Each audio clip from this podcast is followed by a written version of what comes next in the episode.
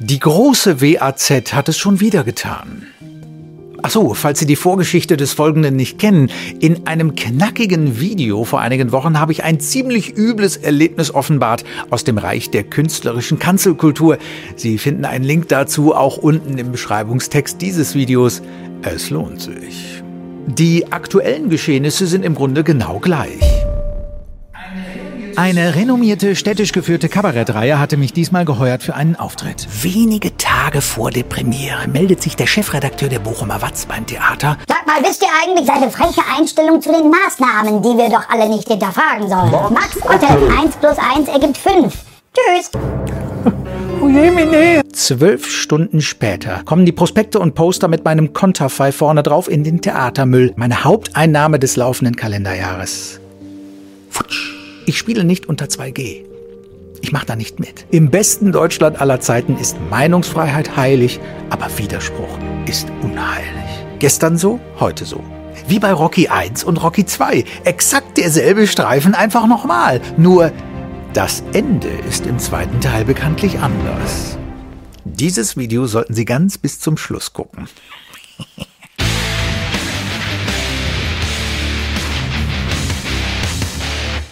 Vier Monate Auftrittszeit und jede Menge Kohle gingen mir von heute auf morgen verloren im Frühjahr dieses Jahres nach einer telefonischen Anfrage beim Showveranstalter von Seiten der Watz.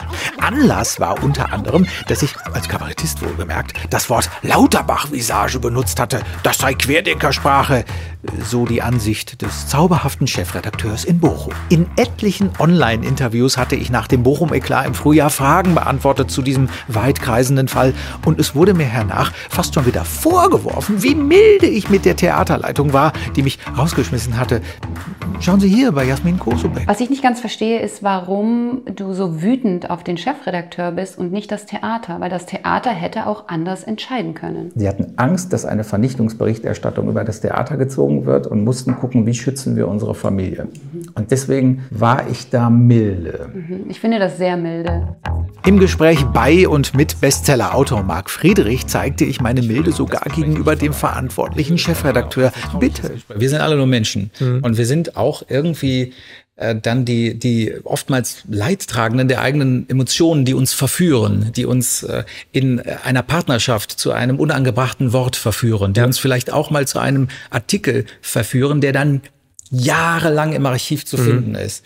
Und ich habe den Mann einmal gesehen. Ich glaube, er hat mich auch gesehen bei einem Heimspiel des VfL Bochum. Du hast den VfL eben erwähnt. Ich bin ein langjähriger Fan. Oh Gott, du Armer. Dieses Jahr, ja. Da gibt's bestimmt viel, was uns verbindet. Ich war ja auch lange Journalist und ich würde mich einem Gespräch nicht verweigern. Er müsste sich nicht mal entschuldigen. So bin ich.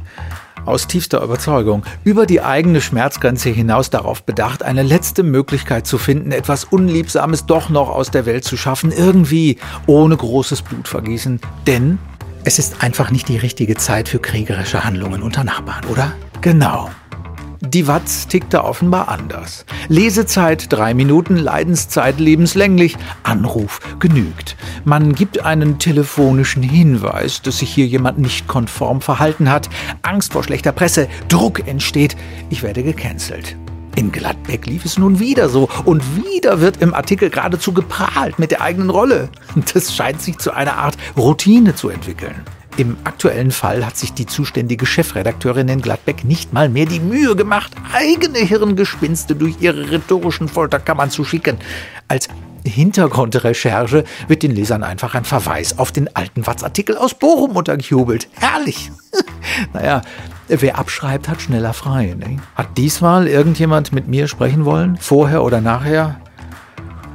Das muss ich Ihnen nicht beantworten, oder?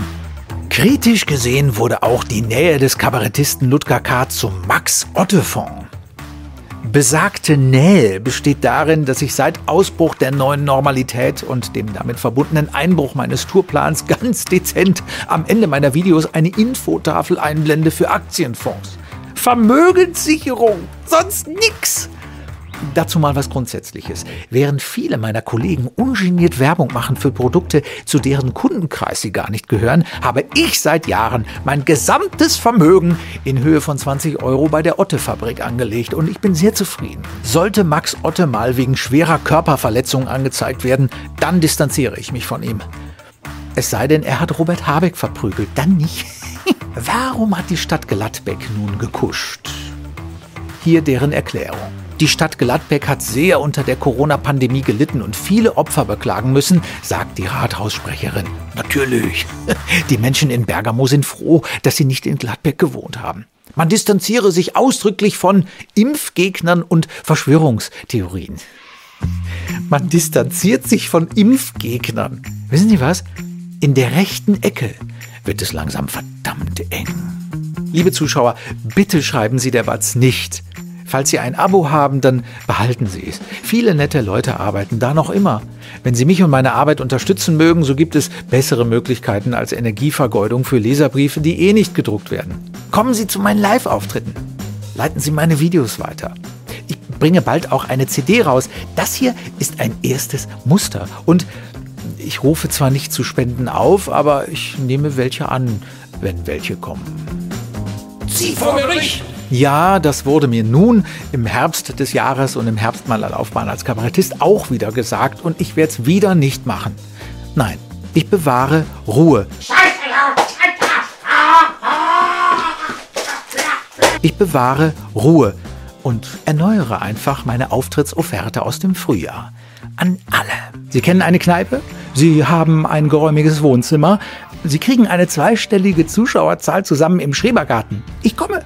Ernsthaft. Ich mache den Discounter Gunther und spiele überall. Gunther Gabriel hat was ähnliches gemacht, daher der Begriff Discounter Gunther. Also, mein Postfach bleibt geöffnet, mein Repertoire ist breit und tief. Ich habe, wenn's angebracht ist, auch unzählige vollkommen unpolitische Alltagsthemen drin für jeden Anlass.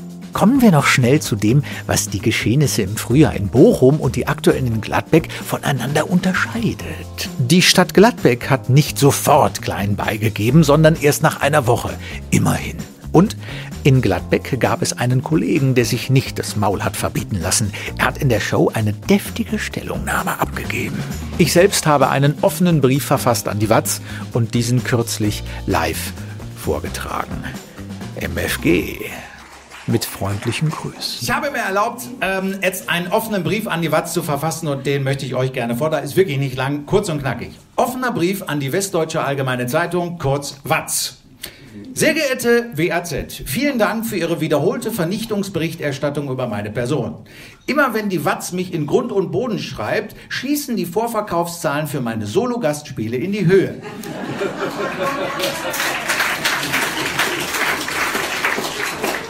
Je blöder der Artikel, umso voller das Theater. Damit das so bleibt, möchte ich Sie bei Ihrer Diffamierungsarbeit in Zukunft unterstützen. Gerne stelle ich Ihnen erschütternde Kindheitsfotos von mir zur Verfügung, die eindeutig beweisen, dass ich beim Dienstlagener Karnevalszug 1984 als Winnetou gegangen bin.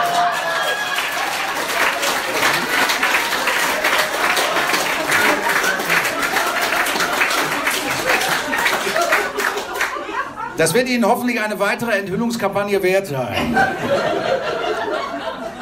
Zwar freue ich mich über Ihre Wertschätzung meiner künstlerischen Lebensleistung, jedoch bleibt die Frage, ob Sie als große Zeitung sich nicht besser um korrupte Politiker kümmern sollten, statt um einen Kabarettisten, dessen Witze Ihnen nicht gefallen.